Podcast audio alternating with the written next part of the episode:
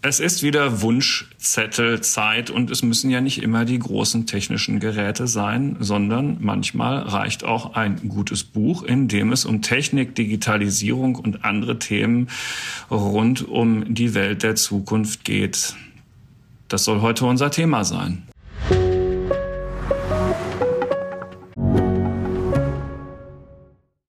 Die Digitalisierung und damit auch bahnbrechende Technologien wie die generative KI sind auf dem Vormarsch. Investitionen in die digitale Transformation werden für Unternehmen zunehmend unausweichlich.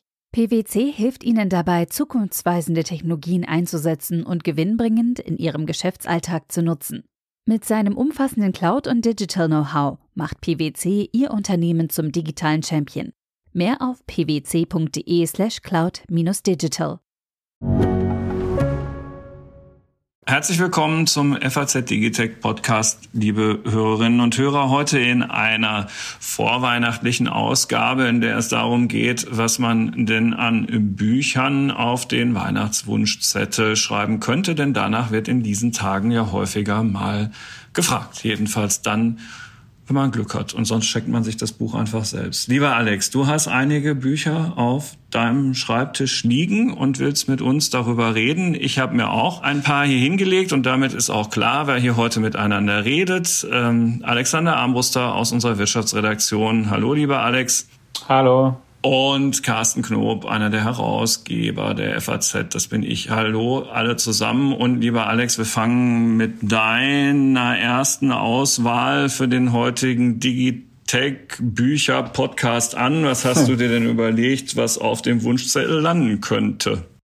Also, wenn man sich, hallo, wenn man sich dafür interessiert, es ist ähm, keine sehr weihnachtliche Kost, es ist kein Roman mit einem ähm, Happy End oder einem, ähm, wie soll ich sagen, ähm, mit einer Geschichte, die jemanden vielleicht auch gekonnt aus der, aus der Aktualität mal herausführt und wo ganz anders hin mitnimmt, sondern es führt mitten hinein. Das Buch heißt Chip War, Chip Krieg und es dreht sich um die Halbleiterindustrie und tatsächlich die Frage, wie wichtig ist diese Technologie nicht nur um kommerziell erfolgreich zu sein, sondern auch um schlicht und ergreifend die Macht auf der Welt zu haben. Und anders ist, dass die Amerikaner und die Chinesen sich auf dem Feld ja in tatsächlich einem, man muss es nicht kriegerischen, aber relativ feindseligen ähm, Verhältnis gerade befinden. Das hat unter Donald Trump angefangen mit ersten Sanktionen gegen den chinesischen Telekommunikationsausrüster und Handyhersteller Huawei, der regelrecht erschüttert und auch in Teilen dezimiert wurde und technologisch in jedem Fall zurückgeworfen wurde. Und es setzt sich fort unter Joe Biden, der äh, unlängst zunächst einmal ein, das neueste, ein, ein neues Sanktionsregime beschlossen hat für Halbleiter gegen China, was umfassender ist als alles bisher Dagewesene. Vor Dingen, wenn es genau in der Praxis so kommt wie ähm, beschlossen, dann dürfen Amerikaner auch kaum noch oder sehr, sehr stark eingeschränkt nur mitarbeiten an chinesischen Projekten. Und dann jetzt, dass ähm, wirklich Geräte von Huawei und ZTE und anderen in Amerika nahezu verbannt sein sollen. Das nur als ganz kurze Vorrede, was so das aktuelle Panorama ist. Das Buch selbst, Chip War, ist ein Rückblick, geschichtlich, der munter erzählt ist. Chris Miller heißt der Autor, der ist ähm, Historiker eigentlich, Professor an der Fletcher School von der amerikanischen Tufts University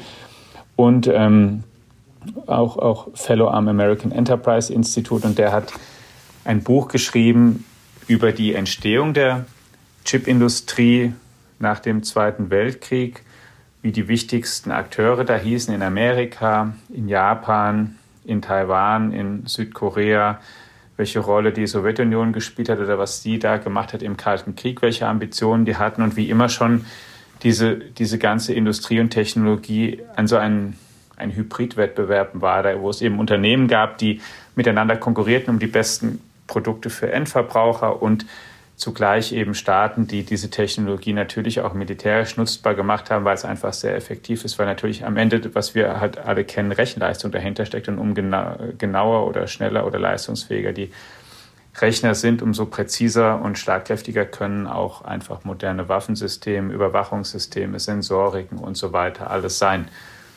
es ist ähm, sehr, sehr munter geschrieben. Es ist wirklich auch an den Personen erzählt auf verschiedenen Kontinenten und ich kann es deswegen, ich kann es sehr gut empfehlen.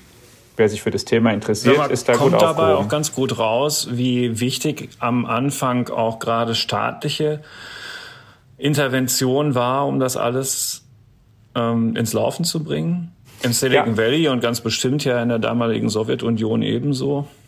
Ja, ja, ja, absolut. Das ist eben auch diese Industrie immer schon, das ist sozusagen staatlicher Antrieb. Also wir müssen nicht die Stanford University und das Silicon Valley noch nehmen, worum das Ganze entstanden ist. Es natürlich steht auch drinne, wie ähm, Shockley und Kilby den Transistor erdacht und auf den Weg gebracht hatten. Mhm.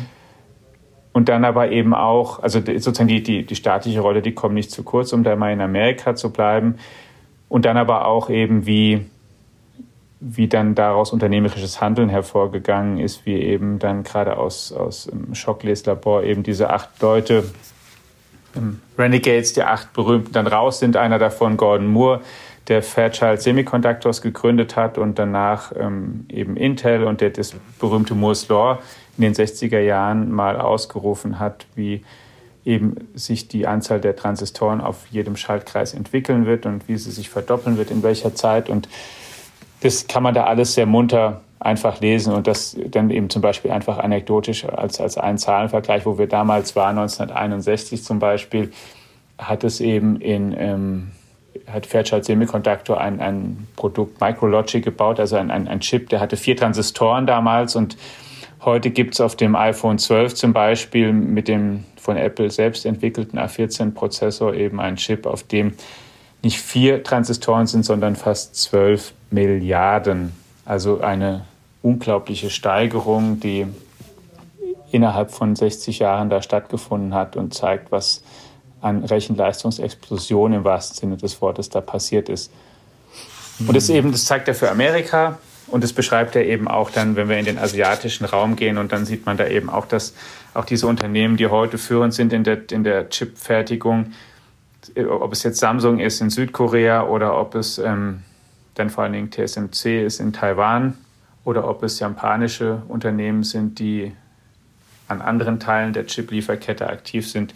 Das waren nie nur rein unternehmerische ähm, Entwicklungen, sondern immer welche, die auch staatlich gestützt und forciert wurden und ja, wie soll ich sagen, bis zu einem gewissen Teil natürlich auch forciert werden mussten, weil es da eben, wie schon gesagt, da geht es nicht nur darum, wer welchen Markt abdeckt, sondern das sind auch alles eben sicherheitsrelevante Technologien, die da nutzbar sind. Das ist äh, der Blick auf ja, das, was in der Chip-Technologie am Anfang war und in welchen Gegenden damals die Musik gespielt hat. Und jetzt hat sich das ja so ein bisschen verschoben, auch wenn China zurzeit mit Problemen kämpft, die stark damit zu tun haben, dass die möglicherweise nicht die intelligenteste Strategie gewählt haben, um die Covid-19-Pandemie zu bekämpfen ja. oder vielleicht wäre zu überstehen äh, der, der bessere Ausdruck dafür.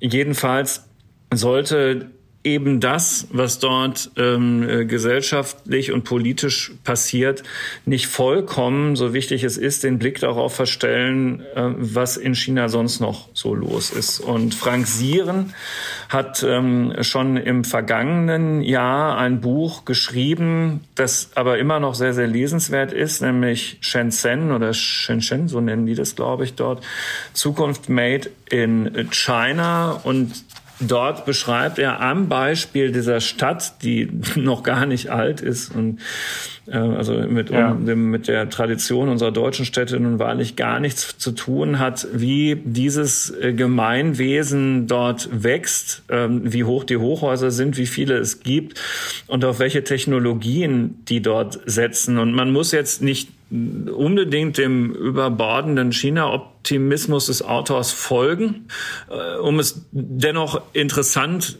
zu finden, die Gedankengänge einfach mal zu verfolgen. Ich, zum Beispiel ähm, aus ähm, chinesischer Sicht wird laut Siren das autonome Fahren, das dort viel stärker schon Beachtung findet, vor allem dann sinnvoll, wenn man es mit zwei anderen technologischen Innovationen kombiniert, mit dem 5G-Netzwerk und der E-Batterietechnologie. Und ja, klar ist so, wird man sagen, ne? klingt so ein bisschen trivial einerseits, aber andererseits eben auch nur für diejenigen, die wirklich angefangen haben, sich damit zu befassen. Und dann denkt man sich, ha, autonomes Fahren, sind wir ja gar nicht so schlecht vielleicht in Deutschland unterwegs. Aber wie sieht's denn eigentlich bei den 5G-Netzwerken aus? Da haben wir hier schon mal gesagt, ähm, ich glaube, in einem Digitech Podcast zum Jahreswechsel ver vergangenen Jahres, dass das am Ende dann doch irgendwie schneller losgegangen ist mit dem Ausbau, als wir gedacht hätten. Und das würde ich auch immer noch unterschreiben. Und trotzdem gibt's halt einfach nach wie vor viel zu viele Lücken. Und da, wo mal ein Funkloch ist, da bleibt es ja auch gerne jahrelang in Deutschland bestehen. Und bei der E-Batterietechnologie, ja, hm, also wenn man da genauer hinschaut, so richtig Tempo haben wir da ja auch nicht, weil wir viel zu lange den Chinesen was überlassen haben. Und das sind so ähm, Momente in dem Buch, wo man dann immer wieder mal hängen bleibt und sich denkt so, ja, das ist der Zusammenhang. Da hat der chinesische Staat mit seiner autoritären Führung halt, äh, weiß ich nicht, vielleicht zunächst einen Vorteil zu sagen, darauf, darauf, darauf müssen wir achten und wir sind an der Stelle zu wenig stringent unterwegs. Ja, wir haben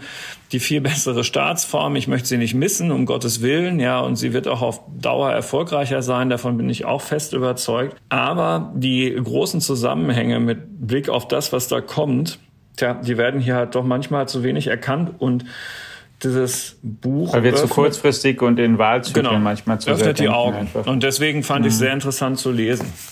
Und ähm, es geht halt nicht nur, das, man kann hier ja in so einem Podcast immer nur die ähm, so einzelne Beispiele highlighten. Es geht nur ganz grundsätzlich ähm, ums Wohnen und wie man künftig in der Zukunft wohnt, wie man sich bewegt. Daraus hatte ich ein Beispiel genommen. Natürlich auch die Fragen der Überwachung, aber auch um Fragen der Erholung, der Gesundheit. Spannend.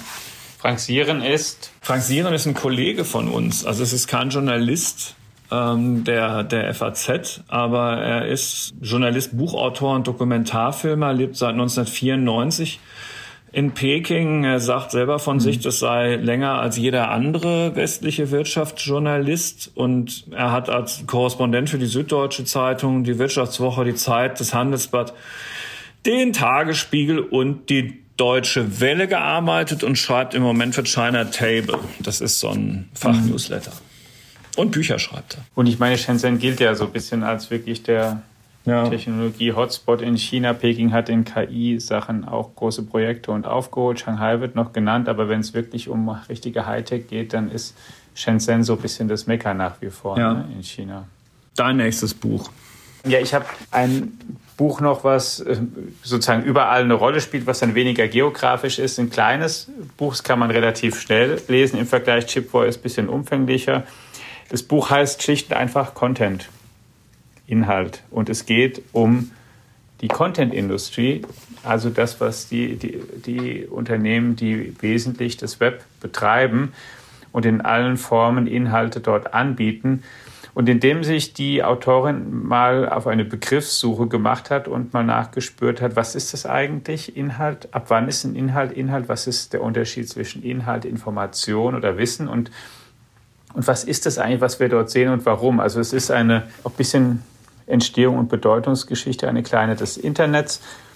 Es geht darum, wie, wie ähm, die erste Suchmaschine kam, wie der erste Browser entstanden ist und, und warum. Und dann eben ganz gezielt auch darum, was wir dort im Netz machen. Und es geht, und das ist das Interessante, was sie zum Beispiel als, als, als ein Beispiel bringt. Es geht bei Content eben nicht nur darum, den Film, den ich bei Netflix streamen kann, dessen Inhalt ist, oder den Zeitungsartikel, den ich auf Faznet lesen kann, der ein Inhalt ist, wo wir noch ganz, du ich einfach sagen würden, ja klar ist es ein Inhalt, der dort angeboten wird, der dort auch konsumiert werden kann sondern es geht auch sowas, was mal vor drei Jahren als das Instagram-Eck in die, in die Internetgeschichte eingegangen ist, also einfach ein fotografiertes Ei, was ganz viel geliked wurde in ganz kurzer Zeit, zig Millionen Mal rund um die Welt und dann die Frage, ist das eigentlich Content oder was ist das, was da rumgeht? Die Leute klicken halt dann oder liken dann ein Ei, ein Foto eines Eis, um, um was eigentlich zu machen?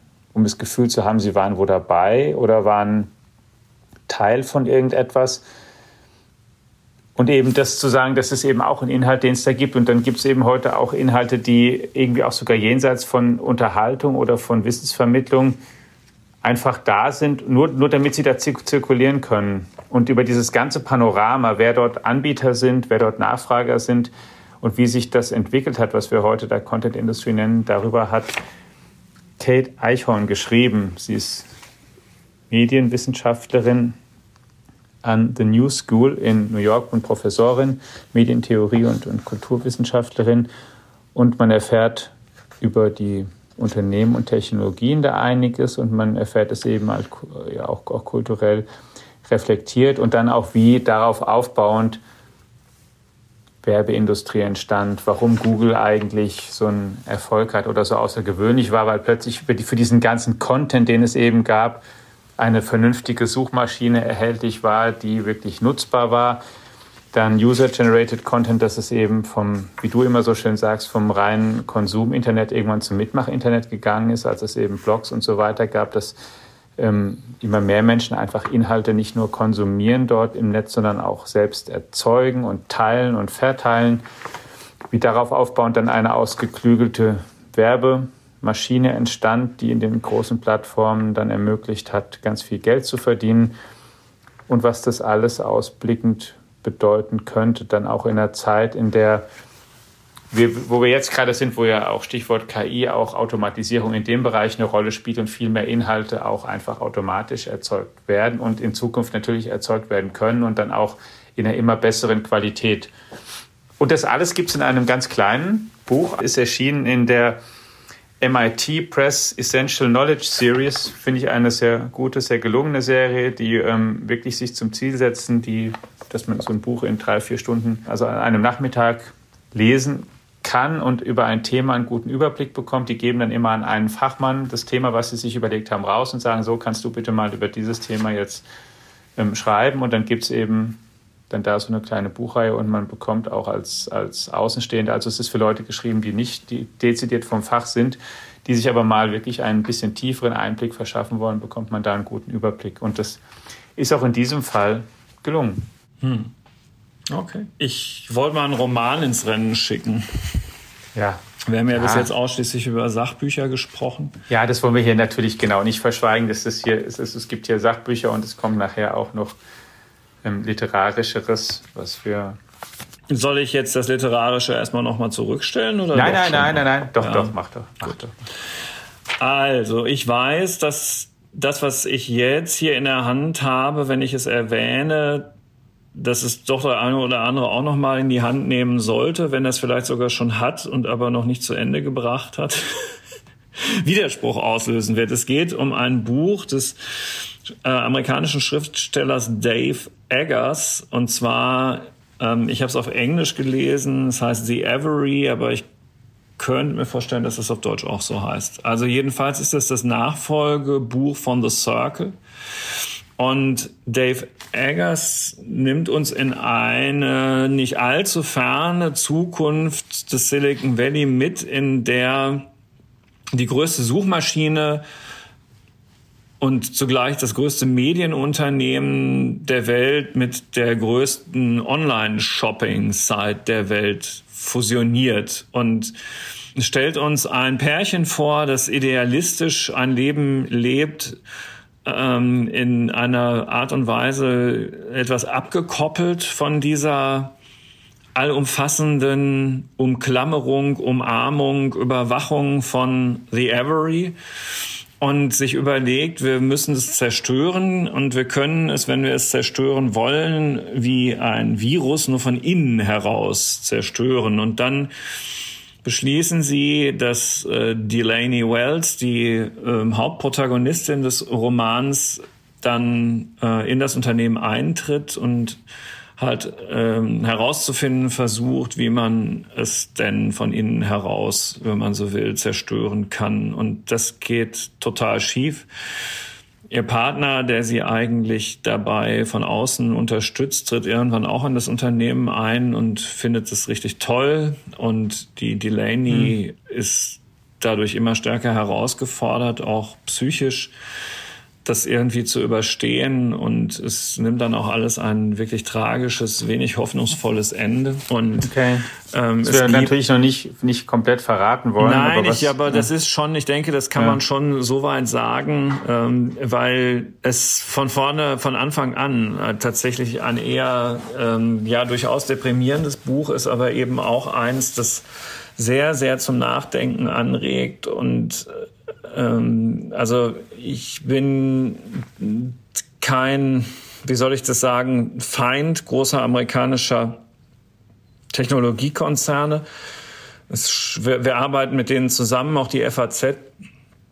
Und äh, da hat man auch in den Partnerschaften kommt immer wieder Gutes dabei raus. Aber ich glaube, all denjenigen auch wirklich sehr, sehr netten Ansprechpartnern, die wir da haben, wie allen anderen Mitarbeitern und vor allen Dingen der ganzen Welt, ginge es besser, wenn diese großen amerikanischen Technologiekonzernen häufiger mit Wettbewerbshütern zu tun hätten, bis hin, denke ich, zur Erschlagung, zur Zerschlagung, Erschlagung, zur Zerschlagung in dem einen oder anderen Fall. Und ähm, durch diese dieses auf die Spitze treiben, dieses Überzeichnen, äh, ähm, wird einem das nochmal klarer, was Dave Eggers da in dem Buch macht. Ähm, dass, äh, wenn alle Daten, alles Handeln unter der Kontrolle dieses, in dem Fall The Every genannten Konzerns liegt, was, was dabei rauskommen kann an unguten Dingen und ja, also es ist schon augenöffnend und ich denke, es wäre gut, ähm, ganz grundsätzlich, wenn Kartellwächter auf der ganzen Welt etwas stärker noch als bisher die Züge gegenüber diesen großen Spielern auf diesem Markt anziehen würden. Und es wäre auch, glaube ich, für die Weiterentwicklung der digitalisierten Welt, die uns hier sehr am Herzen liegt, eine gute Entwicklung. Dave Eggers, Autor von The Circle, The Every, und wenn man es auf Englisch lesen möchte, ich glaube, das ist jetzt hier die britische Ausgabe, die man dann in Deutschland ähm, bekommt, ist das bei Penguin, Penguin erschienen. Ja. Und ist also ganz gut darin, ein, durch einen Roman ein echtes Thema oder Problem ein bisschen zu karikieren, so zuzuspitzen, dass man einen sehr guten Eindruck davon bekommt, ohne dass es ein Sachbuch ist. Das ist ja auch manchmal ein das sehr, sehr guter ja, Zugang zu Themen. Ja? Genau. Mhm. Äh, ja, äh, wobei, ich weiß, ähm, es gibt viele, die sagen, es fesselt mich nicht genug, es ist nicht rund genug geschrieben und das mag sogar stimmen, aber mich hat dann halt eben dieses Oberthema bei der Stange gehalten und das war jetzt auch kein Opfer. also ich fand es auch nicht so schlecht erzählt, aber das ist natürlich Geschmackssache. Dann komme ich schon mit dem nächsten, wenn du möchtest. Okay. Ähm, ist es auch ein, ein Roman? Ich habe ähm, noch drei Bücher, einen Roman, eines so ein bisschen dazwischen und dann ein Sachbuch noch. Aber dann komme ich auch mit einem Roman, den man jetzt einfach mal lesen kann, der ähm, schon älter ist eigentlich. 1992 heißt Snow Crash. Ist aber jetzt neu übersetzt worden, nochmal auf Deutsch und im, im Fischer Verlag erschienen und es ist sozusagen das Buch, zum, in dem das Metaversum zum ersten Mal vorkam.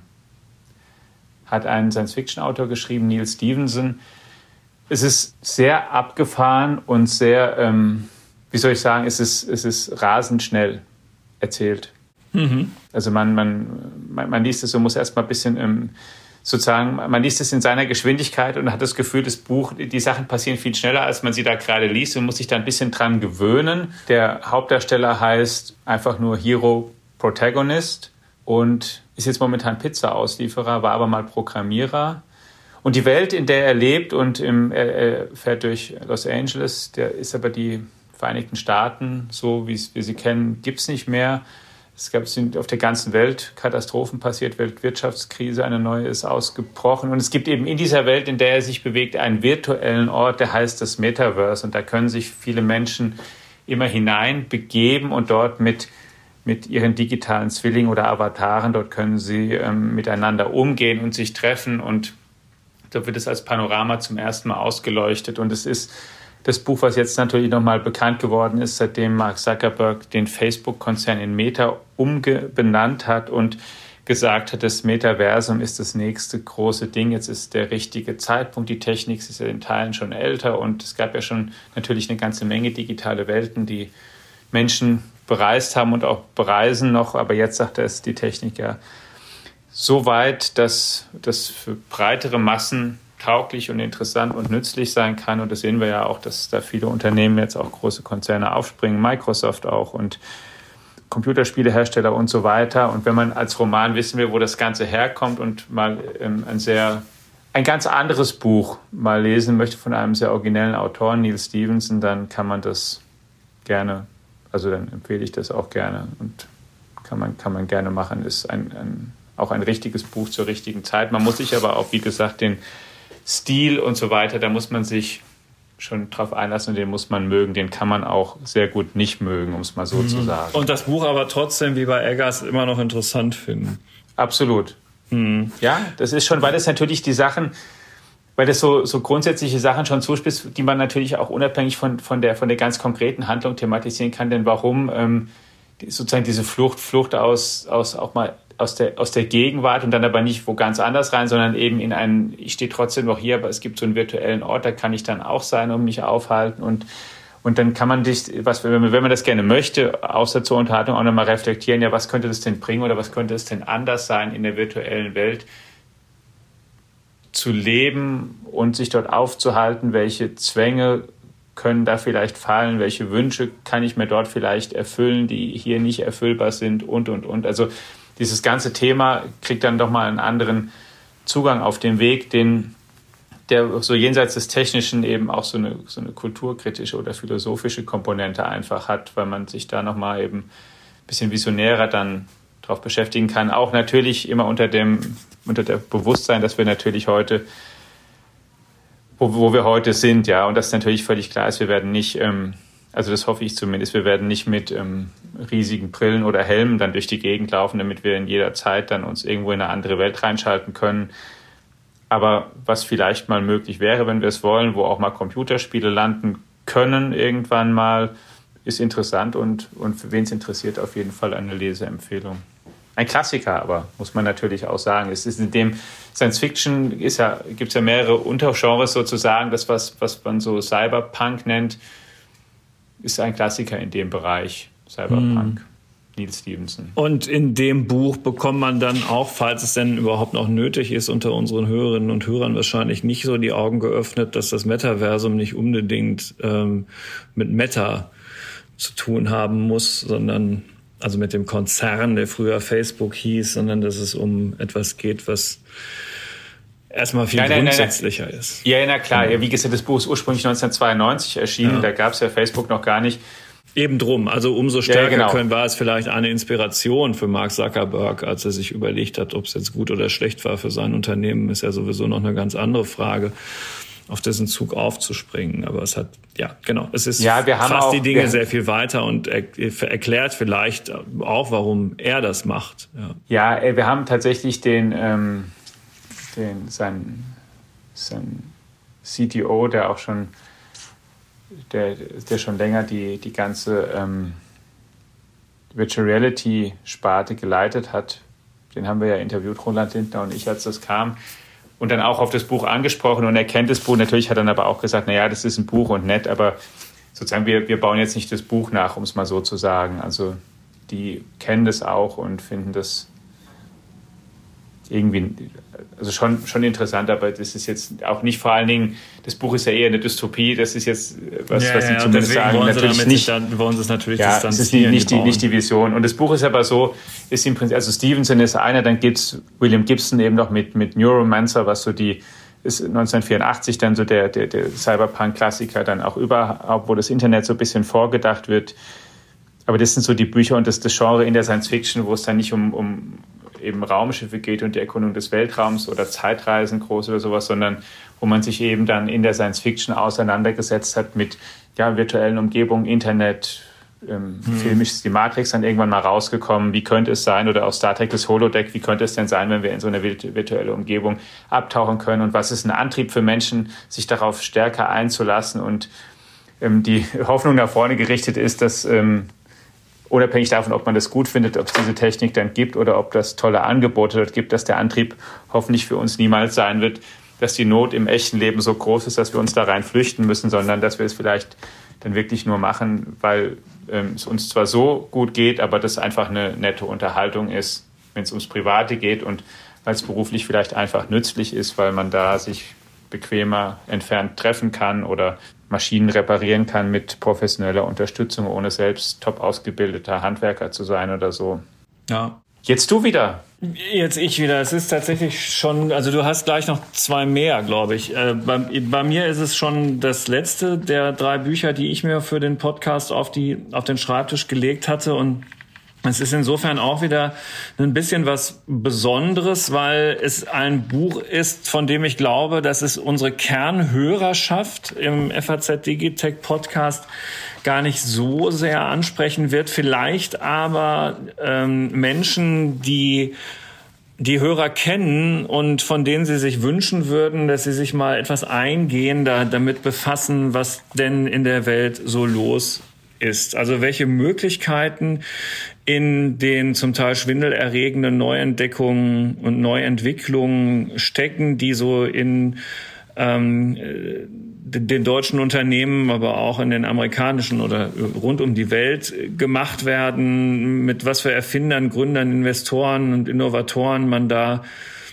zu, zu tun hat und wie das unser Leben verändern wird. Und ähm, das ist ein sehr verständlich geschriebener Überblick, der, wie gesagt, Menschen, die jede Woche den Digitech-Podcast hören, vielleicht nicht besonders überrascht, aber Zusammenhänge vermittelt, die ähm, anderen vielleicht nicht so auf Anhieb klar sind. Und das sind schöne Grafiken auch drin, die äh, das Ganze auch immer auf eine gesellschaftliche Ebene heben. Und ich finde es deshalb für die beschriebene Zielgruppe ganz lesenswert. Es handelt sich um ein, wie man sagen muss, weiteres Buch von Christoph Käse.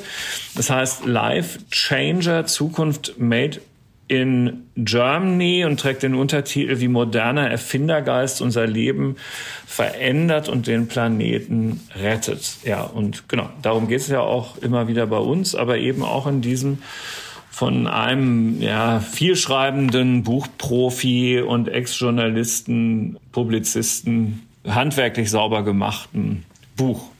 Was kann man gut mitnehmen? Ja, wie gesagt, es ist tatsächlich einfach dieser Überblick, was alles möglich werden wird, ja, die uns hier vielleicht so ein bisschen trivial erscheinen, aber eben ne, Fleisch- und Milchprodukte, für die kein Tier mehr leiden muss.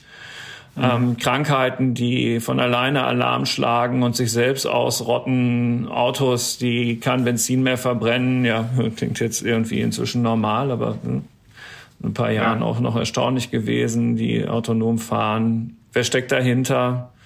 Und ja, ja also und Christoph Käse ist ähm, ein Publizist, Wirtschaftswissenschaftler und gehört zu den Mitbegründern der Financial Times Deutschland hat als Chefredakteur die Weltgruppe geleitet, war bei Axel Springer Executive Vice President für die Digitalisierung. Da ist er inzwischen nicht mehr, er ist selbstständig, hat mehrere Bestseller geschrieben, darunter Silicon Valley, Silicon Germany und zuletzt Disrupt Yourself. So und ja, also wie gesagt, die Bücher wenden sich an ein breiteres Publikum, an nicht unbedingt an das konkrete Fachpublikum, das das Buch im Zweifel auch selber schreiben könnte, sondern halt an Leute, die von denen man denkt, ach guckt euch das doch mal an. Es ist ein, ein so ein, so ein Einstieg in diese Welt, über die wir hier immer wieder reden. Und deswegen habe ich es mal mit auf unsere Liste genommen.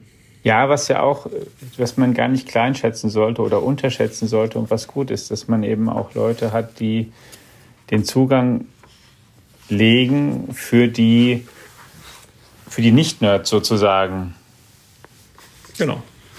Weil es ja doch, ähm, das, ja, das ist ja einfach so, dass man ja nicht, äh, also Informatikstudium einfach eine hochkomplexe Angelegenheit ist und die Sachen einfach überhaupt nicht trivial sind und es dann umso wichtiger ist.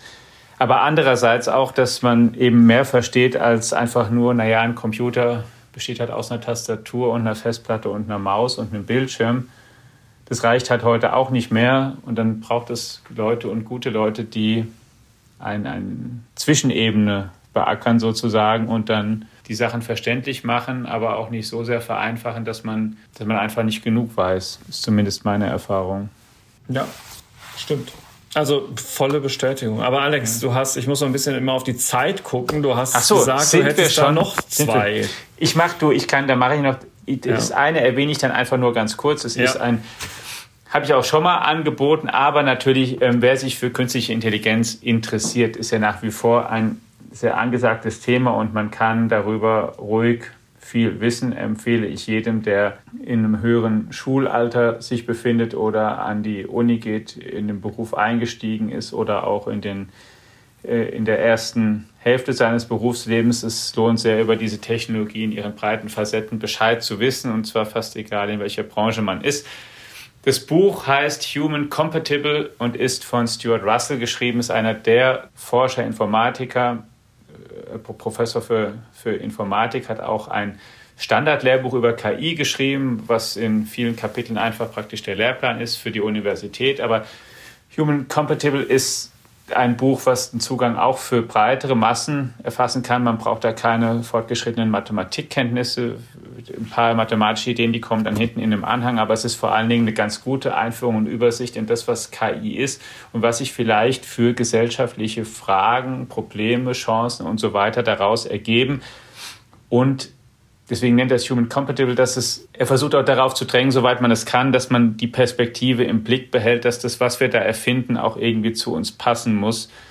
Und es ist, ist einfach sehr eindrücklich. Es ist das mit Abstand beste Einführungsbuch und Überblicksbuch, was ich kenne, was, in, was zum Teil sehr weit hinausblickt in die Zukunft, aber auch sehr, sehr kluge, finde ich, immer Vergleiche zieht zwischen dem, wie wir denken, wie das Computer heute schon machen, was wir eigentlich machen, wenn wir Vorhersagen machen, wie das sich das von dem unterscheidet, was Computer machen. Also es ist rundum gelungen, schon von 2019. Ich habe es ja auch schon mal empfohlen, aber es ist, wer das Thema verschenken möchte oder sich schenken lassen möchte als Buchform, weil er es gerne auch mal lesen möchte, auf 350 Seiten ungefähr nach wie vor eine heiße Empfehlung. Stuart Russell und Human Compatible heißt es.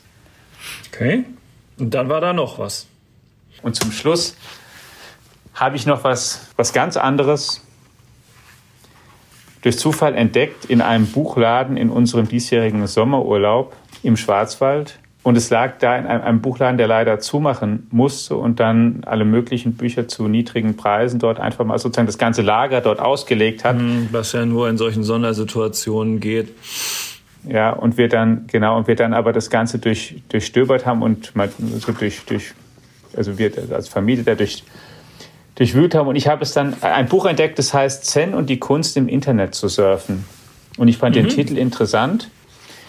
Die Autorin, Professor Dr. Angela Geisler, war Chefärztin der Radiologie am Robert Bosch Krankenhaus in Stuttgart und sie ist ausgebildete Zen-Meditationslehrerin. Und was sie da geschrieben hat, ist ein, ein Buch, das reflektierend sich damit auseinandersetzt, was wir machen, fühlen, denken, wenn wir im Internet eben unterwegs sind. Und dann hat sie an ganz vielen, und das ist, ich finde es wirklich, ja, einfach, einfach interessant und was ganz anderes mal so beschrieben, was eigentlich passiert, wenn wir analog Gespräche führen, dann, dann, ähm, das mag jetzt trivial vorkommen, aber es hat es schon in sich, dass wir eben ja nicht nur hören, was der andere sagt und sehen, sondern eben auch viele nonverbale Botschaften dort mitfließen, die wir übermitteln. Wenn wir miteinander spontan reden, gibt es auch viele spontane Reaktionen. Wir, was weiß ich, meckern auch manchmal ganz schnell zurück, obwohl wir es vielleicht gar nicht wollen, weil wir spontane Gefühlsausbrüche haben, schnell bewerten. Und dem gegenüber stellt sie dann den, den Dialog, den wir im Netz zum Beispiel haben, miteinander, wenn man sich auf Antworten vielleicht mehr Zeit lassen kann weil man gar nicht unter dem spontanen Druck steht, dass man sie so geben muss. Weil man das wäre manchmal schön. Ja, siehst du, du sagst, das wäre manchmal schön. Man kann auch manchmal, aber das ist ja zum Beispiel, wir reden miteinander jetzt gerade und einer sagt was, der andere antwortet. Es gibt ein, es gibt auch die Erwartung, sozusagen, dass in der Lücke muss äh, oder wird was passieren im persönlichen Gespräch. Es ist für Menschen oft sehr schwer, auch eine gewisse Stille, obwohl es manchmal auch einfach sehr schön sein kann und überhaupt nichts Schlechtes, auch mal eine gewisse Stille einfach auszuhalten. Aber wenn ich jetzt zum Beispiel einfach eine Mail schreibe oder eine Chatnachricht, eine SMS schreibe, dann muss jemand nicht ganz sofort antworten. Dann kann er auch mal sich überlegen, was, was weiß ich, das erste schnelle Gefühl mal vorbeiziehen lassen, sich überlegen, was schreibe ich denn jetzt, wie habe ich das denn vielleicht aufzufassen und so weiter und dann vielleicht eine ganz andere Antwort zu geben, die viel sinnstiftender noch sein kann. Und so gibt, beschreibt sie das in ganz vielen Facetten und beschreibt auch dabei dann, und das ist sozusagen das äh, Zen-Meditative, was mit, mit reinkommt, dann auch, wie man versuchen kann, in, de, in dem Vokabular sozusagen sich selbst zu kultivieren, indem man einfach nochmal auch, ähm, und das machen verschiedene, der verschiedene spirituelle Praktiken. Auf je eigene Art, da kann man ähm, sich einfach überlegen, wie man sich kultiviert, reflektiert, wie man nochmal nachvollzieht, ist das, was ich jetzt gemacht habe, gut, schlecht gewesen, wie wirke ich, wie, wie fühle ich mich eigentlich gerade. Ist ja eigentlich die perfekte Urlaubslektüre, die du da aufgegabelt hast im Schwarzwald. Ich habe so ein bisschen, ich habe auch da, ja, das wahrscheinlich auch deswegen habe ich es, ist auch ein Spontankauf ja gewesen. Ich bin ja einfach, habe es ja gesehen und auch gedacht, ach komm, das nimmst du jetzt einfach mal mit, weil auch die Urlaubsstimmung war natürlich und das ist vielleicht auch was Interessantes gerade mal für zwischen den Jahren und mal ein und weil es halt auch, ich fand es auch einfach sehr originell. Ich habe zumindest noch nie einfach noch nie ein Buch gesehen, wo jemand mal so diesen Zusammenhang versucht hat, mal so herzustellen und zu illustrieren und ich kann es auch empfehlen. Zen und die Kunst im Internet zu surfen. Etwas ganz anderes mal, ein ganz anderer Zugang zu diesen Themen, als man ihn sonst kennt und auch zu einer anderen Übungspraxis, weil auch Zen-Meditation natürlich auch was ist, was jetzt nicht ähm, natürlich nicht jeder kennt und macht und, und im Alltag ständig antrifft. Also zu zwei Dingen im Prinzip und in der Kombination mal ja, nicht das, was man vielleicht sonst erwarten würde. Ja, dann haben wir hoffentlich für jeden Geschmack oder zumindest in einer großen Breite wollen ein paar Anregungen die, mitgegeben. Ja, wo, wollen wir die Bücherliste noch mal einmal kurz nennen? Ja, absolut. Absolut. Äh, ich fange mal mit meinen an. Zuerst genannt Frank Sieren, Shenzhen, Zukunft Made in China, zwischen Kreativität und Kontrolle die junge Megacity, die unsere Welt verändert. Dein erstes Buch? Chip War von Chris Miller, The Fight for the World's Most Critical Technology über die Entstehung der Halbleiterindustrie und welche Rolle sie kommerziell und militärisch gespielt hat und spielt. Dein zweites Buch? Heißt einfach nur Content. Inhalt von Kate Eichhorn über die Content-Industrie. Was ist das eigentlich? Ein Buch für wenig Zeithaber, die sich schnell einen Überblick verschaffen wollen. Bei mir war es Dave Eggers, The Avery, die englische Ausgabe in dem Fall vom Autor of The Circle. Uh, The Avery or At Last a Sense of Order or The Final Days of Free Will. Damit ist eigentlich schon alles gesagt. Dann hatte ich Human Compatible von Stuart Russell, das KI-Buch für Leute, die sich für das Thema interessieren, keine Informatiker sein müssen, einen guten Überblick wollen und auch in der Tiefe verstehen, was jetzt schon ist und kommen könnte. Mein letzter und dritter Vorschlag war Life Changer, Zukunft Made in Germany, wie moderner Erfindergeist unser Leben verändert und den Planeten rettet von Christoph Käse. Und dann komme ich noch mit einem Roman und dann eben dem Zen- und Internetbuch. Snow Crash ist der Roman, ein Science-Fiction-Klassiker von Neil Stevenson, 1992 erschienen. Dort taucht das Wort Metaverse zum ersten Mal auf und in neuer Übersetzung im Fischer Verlag herausgekommen auf Deutsch. Also ein turbulentes Buch, wer sich darauf einlässt, wessen Geschmack es trifft, aber auch ein spannendes und visionäres, wie gesagt. Und dann last but not least Angela Geisler, Zen und die Kunst im Internet zu surfen. Eine andere Reflexion mal dessen, was wir da online machen, durch eine spirituelle Praxis, die auch, glaube ich, wachsenden Zuspruch erfährt und wo man auch die eine oder andere Anregung bekommt, die man mal sonst gar nicht oder in dieser Weise zumindest gar nicht bekommen hat und vielleicht auch für die zwischen den Jahren Zeit gar nicht so schlecht passend. Und mir fällt gerade jetzt was auf, was ich Das gibt's eigentlich gar nicht auf dem Buchmarkt, dass einem das gelingt. Es ist reiner Zufall, liebe Hörerinnen und Hörer. Alle von mir vorgestellten Bücher kommen aus demselben Verlag. Den Namen habe ich irgendwann en passant mal genannt. Okay. Es ist aber wirklich reiner Zufall. Großes Ehrenwort. Ja, dann kann man an der Stelle nur eine frohe Vorweihnachtszeit wünschen, eine besinnliche Zeit. Vielleicht muss man ja auch gar nicht bis Weihnachten warten, bis man so ein Buch in die Hand nimmt. Je nachdem kann man sich ja auch mal selbst beschenken. Nikolaus kommt ja auch bald. Vielen Dank, dass Sie bei uns sind, dass Sie unsere Hörer sind. Und ich freue mich immer total. Und das ist in der letzten Zeit kommt das immer häufiger vor, auch von Ihnen persönlich Hörerinnen und Hörer kennenzulernen, die einem dann berichten, wie, wo und warum sie den Digitech Podcast hören, was ihnen gefällt und was ihnen nicht gefällt. Und wissen Sie, wir würden uns, wir bekommen echt viel Kritik auch, nehmen uns sie auch zu Herzen. Wir würden uns aber auch total freuen, wenn Sie in dem einen oder anderen Podcatcher, ähm, wenn ich das mal so sagen darf, auch einfach mal, wenn es Ihnen gefällt, eine positive Bemerkung fallen lassen würden. Es hilft tatsächlich auch dem Digitech Podcast. Vielen Dank. Alex, auch an dich vielen Dank für deine Lesetipps. Ja. Und ich sage einfach mal bis nächste Woche. Bis nächste Woche. Ciao. Tschüss.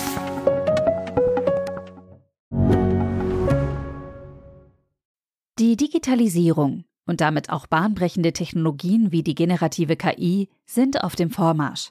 Investitionen in die digitale Transformation werden für Unternehmen zunehmend unausweichlich. PwC hilft Ihnen dabei, zukunftsweisende Technologien einzusetzen und gewinnbringend in Ihrem Geschäftsalltag zu nutzen. Mit seinem umfassenden Cloud- und Digital-Know-how macht PwC Ihr Unternehmen zum digitalen Champion. Mehr auf pwc.de/cloud-digital.